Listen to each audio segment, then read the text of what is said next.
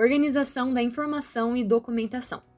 No último texto, discutimos aspectos ligados aos usuários de nossos relatórios e vimos que eles podem ser bastante variados, ter diferentes expectativas em relação ao resultado de nossas auditorias e em relação às informações que vão consumir. Mas um aspecto é comum a todos os nossos usuários. Todos esperam ver neutralidade e credibilidades impressos ao longo de todo o relatório. A neutralidade e a credibilidade em um relatório de auditoria são construídas pelo design, com a utilização do tom certo, com a escolha e posicionamento das palavras, e com o equilíbrio e profissionalismo daquilo que se escreve, como veremos em textos mais à frente. A neutralidade e a credibilidade são os diferenciais das informações que fornecemos em relação às demais informações a que nosso usuário tem acesso. Porém, para que esse design possa ser projetado, a auditoria precisa estar fundada em documentação robusta e em análises precisas da condição do objeto, em relação aos critérios adotados, e o leitor precisa ter confiança nisso.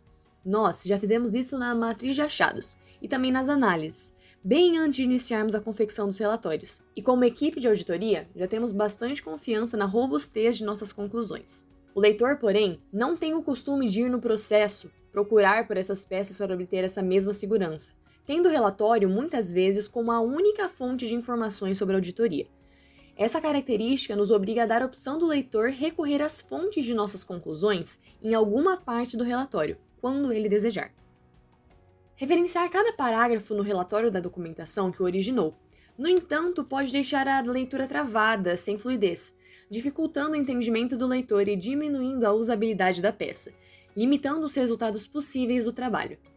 Nesta mesma linha, realizar todas as análises necessárias para a conclusão sobre a condição do objeto em relação ao critério no corpo do texto principal pode transformar a leitura em algo tedioso, estimulando o leitor a pular partes importantes do relatório, ou mesmo abandonar a leitura, sem contato com o que se quer transmitir. Ao mesmo tempo, escrever um relatório apenas com as conclusões da equipe, sem que o leitor tenha a oportunidade de se aprofundar e ter elementos adicionais aos selecionados pelos auditores para o texto principal, pode deixar o produto superficial para alguns de seus consumidores.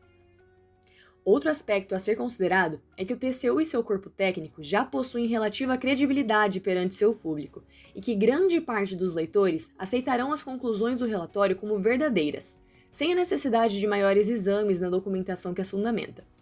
Mesmo esse público que confia no TCU terá uma sensação de maior credibilidade do relatório caso perceba que ele é transparente quanto ao seu embasamento e lhe dá a oportunidade de se aprofundar mais, ou questionar o fundamento das conclusões presentes nele, mesmo que não planeje exercê-la num primeiro momento.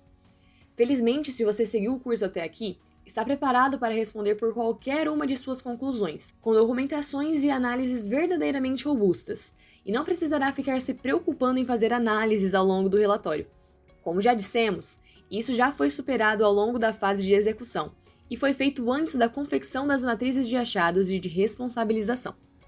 Agora, na fase de relatório, é hora de se preocupar em fazer o leitor entender, confiar e usar essas informações. Uma maneira bastante interessante de se fazer isso é montando um apêndice de referenciação, que relacione as conclusões da equipe com a documentação e as análises que as fundamentam, obtidas durante as fases anteriores do trabalho. Não podemos nos esquecer que essa organização também serve aos propósitos de quem escreve o relatório, já que irá facilitar a consulta da documentação organizada a qualquer momento, tornando o trabalho mais simples de se fazer, mais rápido e mais colaborativo. Se a equipe seguiu as recomendações do primeiro curso dessa série e manteve tudo organizado em pastas próprias no SharePoint, esse trabalho tende a ser mais simples. Por isso, recomendamos que esse apêndice seja confeccionado de forma preliminar, antes que a equipe inicie a escrita das partes principais do relatório, até como medida adicional de controle de qualidade, ao verificar se toda a documentação a ser referenciada já está inserida no sistema. O que se deseja de um relatório é uma alta densidade de informações e não uma alta densidade de texto. É bem mais difícil escrever um relatório com pouco texto e muita informação que um relatório grande com pouca informação. Agora é hora de utilizar praticamente todos os entregáveis, peças preliminares da auditoria, como fonte de informação para o relatório e transformá-los em textos densos em informação e curtos em extensão. Para isso, é interessante que localizemos exatamente a informação que vamos buscar em cada peça para suportar o relatório, e vamos começar pelos documentos do planejamento. Documentação na fase de planejamento. A seguir, vamos entrar em detalhe sobre a documentação mais importante das fases de planejamento e de execução e como ela deverá se encaixar no relatório. Da documentação que formaliza os termos da auditoria e a estratégia global, podemos resgatar a encomenda que chegou e que motivou o início do trabalho. Sua função é a de fornecer informações sobre o histórico do processo e sobre a visão inicial que se tinha sobre o trabalho a ser feito quando ele começou. Essa documentação não é a mais adequada para se extrair a descrição do objeto da auditoria, de seus objetivos ou de seu escopo e não escopo, já que a equipe ainda não tinha uma visão muito preliminar do que estava começando a auditar. Essas informações devem ser extraídas do plano da auditoria, que consolida todas as informações que foram necessárias para os processos de decisão da equipe, para a escolha das técnicas e procedimentos que seriam utilizados na etapa de execução. Na ocasião do plano da auditoria, a equipe já construiu um bom entendimento do objeto e já superou a fase da construção de sua visão geral, entendendo pessoas, processos, produtos e tecnologia envolvidos em um nível que a permitia planejar o trabalho respeitando o nível de asseguração escolhido. Para que esse entendimento fosse bem construído, a equipe teve que colecionar uma série de documentos, incluindo legislação, extratos de revistas, documentação de processos, análises, estudos, dentre outros, que devem ser organizados antes da confecção do relatório. O plano da auditoria será a fonte de praticamente todas as informações que serão utilizadas no capítulo de introdução e visão geral, e em vários apêndices, com destaque para o que trata do detalhamento da metodologia utilizada no trabalho. A introdução e a visão geral não devem ocupar um espaço muito grande no corpo principal do relatório, mas são fundamentais para contextualizar o leitor em relação ao objeto auditado na leitura que está começando. A seguir, abordamos as principais informações a serem extraídas do plano da auditoria e a documentação que a embasa. A informação sobre os objetivos do objeto é uma das primeiras que vai aparecer para contextualizar o leitor no capítulo de introdução e na parte da visão geral, e pode ser buscada principalmente nas subpastas da pasta Planejamento barra Entendimento do Objeto, do SharePoint, relativas às informações institucionais, normativos e entrevistas e reuniões exploratórias conforme divisão recomendada neste curso. Os documentos que provavelmente vão dar essa informação são aqueles relativos aos planejamentos estratégico, tático e operacional das organizações que gerem o objeto, nos normativos e regulamentos que definem os seus critérios e nas opiniões e interpretações de responsáveis e demais partes interessadas, presentes em extratos de entrevista e questionários. Todo o trabalho é feito para fornecer informações que ajudem o objeto da auditoria a cumprir os objetivos para qual ele existe. A legislação e os normativos que foram utilizados como critérios podem estar armazenados na própria pasta do SharePoint ou disponíveis em links do site do Planalto, quando legislação federal. Lembre-se que alguns normativos internos, que algumas vezes são partes do objeto, nem sempre contarão com a versão que estava vigente à época do trabalho, no site da organização que a publicou, e é importante armazená-lo como parte da documentação. Os normativos mais importantes que foram utilizados como critério geral de comparação com o objeto deverão aparecer nos capítulos de introdução e de visão geral no relatório, e os normativos mais específicos, relacionados a cada achado, precisam estar todos disponíveis e organizados, já que são a base para a construção dos capítulos principais do relatório, aqueles relativos aos achados. As informações sobre as partes da auditoria estarão disponíveis principalmente nos extratos de entrevista e memórias de reuniões, além da legislação e organogramas institucionais que dão atribuições a atores em relação aos processos de trabalho do objeto. Se a equipe seguiu a divisão de pastas recomendada nesta série, esses documentos estarão nas subpastas Normativo, Partes Interessadas, Extração de Dados e Relatórios de Inteligência dentro da pasta Planejamento barra Entendimento do Objeto, da auditoria. Já exploramos bastante as partes da auditoria nos últimos textos, mas nunca é demais lembrar que as partes da auditoria representam também os principais usuários do relatório, e ter atenção com cada interesse de informação nas diferentes partes do relatório é fundamental para o sucesso do trabalho. Os principais atores envolvidos com a auditoria estão presentes ao longo de todo o texto. As informações orçamentárias e financeiras são fundamentais nas partes iniciais do relatório e nos capítulos principais, relativos aos achados, para que o leitor entenda bem a materialidade financeira do objeto fiscalizado e os valores que podem ser comprometidos em decorrência dos achados e irregularidades. Essas informações possuem uma subpasta própria na pasta Planejamento barra Entendimento do Objeto. Como essa informação pode estar em planilhas e PDFs bastante extensos e cheios de números, o ideal é que a equipe localize exatamente as páginas da documentação de interesse em cada achado e as informações gerais que constarão na introdução e visão geral do relatório, registrando-os em uma tabela.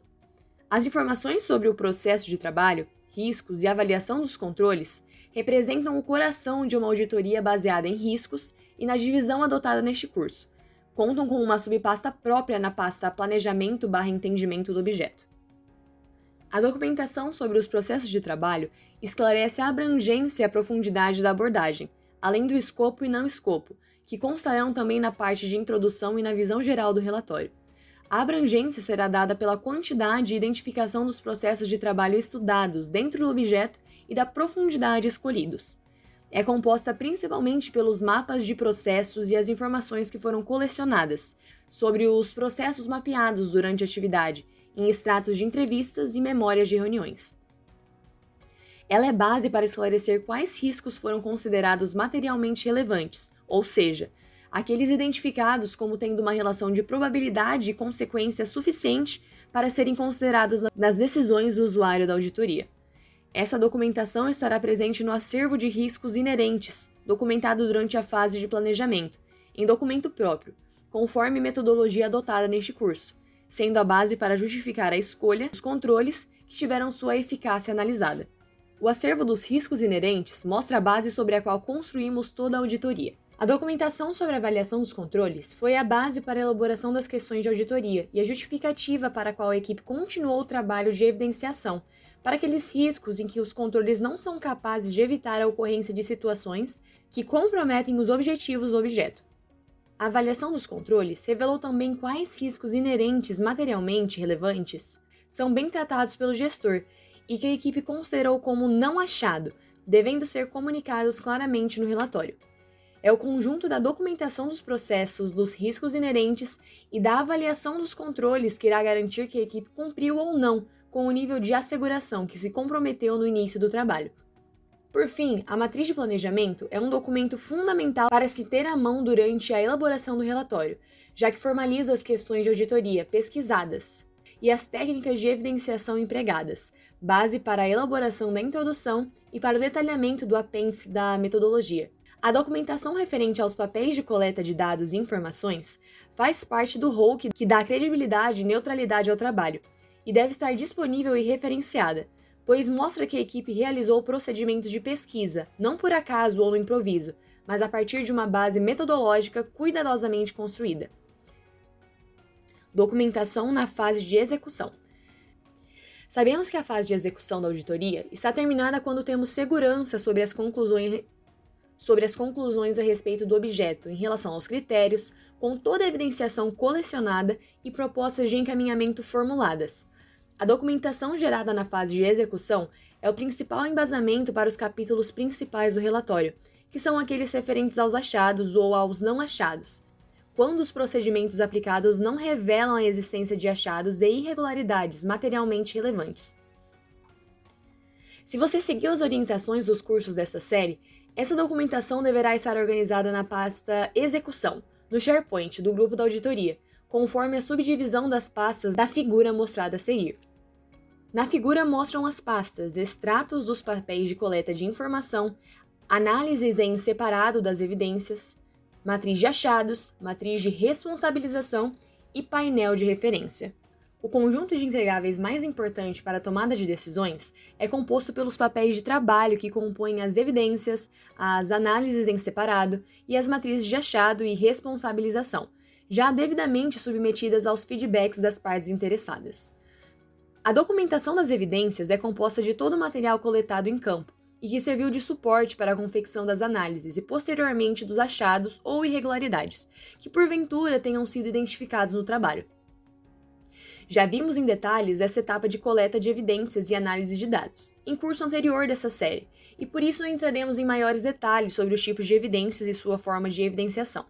O que importa aqui é que a matriz organize todas as evidências que serão citadas ou expostas no relatório.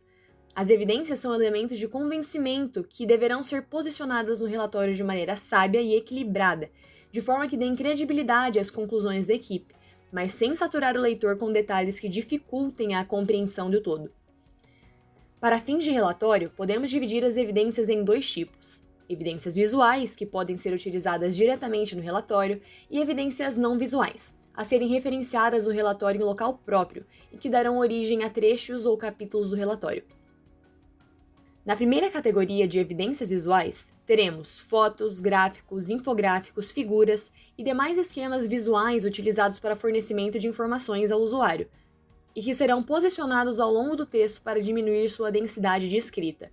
O ideal é juntar toda essa documentação de forma que o texto que será desenvolvido já considere previamente todos esses elementos visuais, o que pode diminuir sua extensão e densidade de texto, além de servir de condutor para que a equipe conte as histórias dos achados, conforme veremos em texto mais à frente. Aproveite para checar se esses elementos foram construídos com uma resolução de qualidade que permita seu uso sem distorção no relatório. A segunda categoria das evidências não visuais é composta por memórias de cálculo, planilhas, documentos em PDF, extratos de entrevista, resultados de pesquisas, jurisprudências, dentre outros, que não serão utilizados diretamente nos relatórios. Para esses elementos, uma boa dica é separá-los conforme os achados que dão suporte, anotando na tabela de referenciação o número da peça e o ETCU, caso já esteja lá. Seu nome e página, se aplicável, e relacionando-o à conclusão que dá suporte. Você pode também fazer cópia só dos arquivos que planeja utilizar e colocá-los na subpasta do capítulo em que suas informações aparecerão. Isso irá facilitar bastante a vida da equipe na hora de consultar, citar e resumir as informações desta documentação enquanto confecciona as partes do relatório. As análises em separado serão intensamente utilizadas durante a elaboração dos capítulos que irão narrar os achados, quando houver, ou que irão dar segurança ao leitor de que a condição do objeto está conforme os critérios aplicados, quando for o caso. As análises em separado foram utilizadas para que a equipe desenvolvesse seu raciocínio a partir das evidências e chegasse às conclusões que responderam às questões de auditoria. Agora, a equipe irá utilizar seu conteúdo para que possa desenvolver um texto que tenha a finalidade de convencer o leitor de que suas conclusões são acertadas e precisas. Não se preocupe agora em como escrever para convencer. Veremos isso em textos mais à frente nesse curso. Por fim, as matrizes de achados e de responsabilização serão utilizadas como fio condutor para contar a história dos achados ou das irregularidades, que, conforme veremos mais à frente, gira em torno de seus elementos.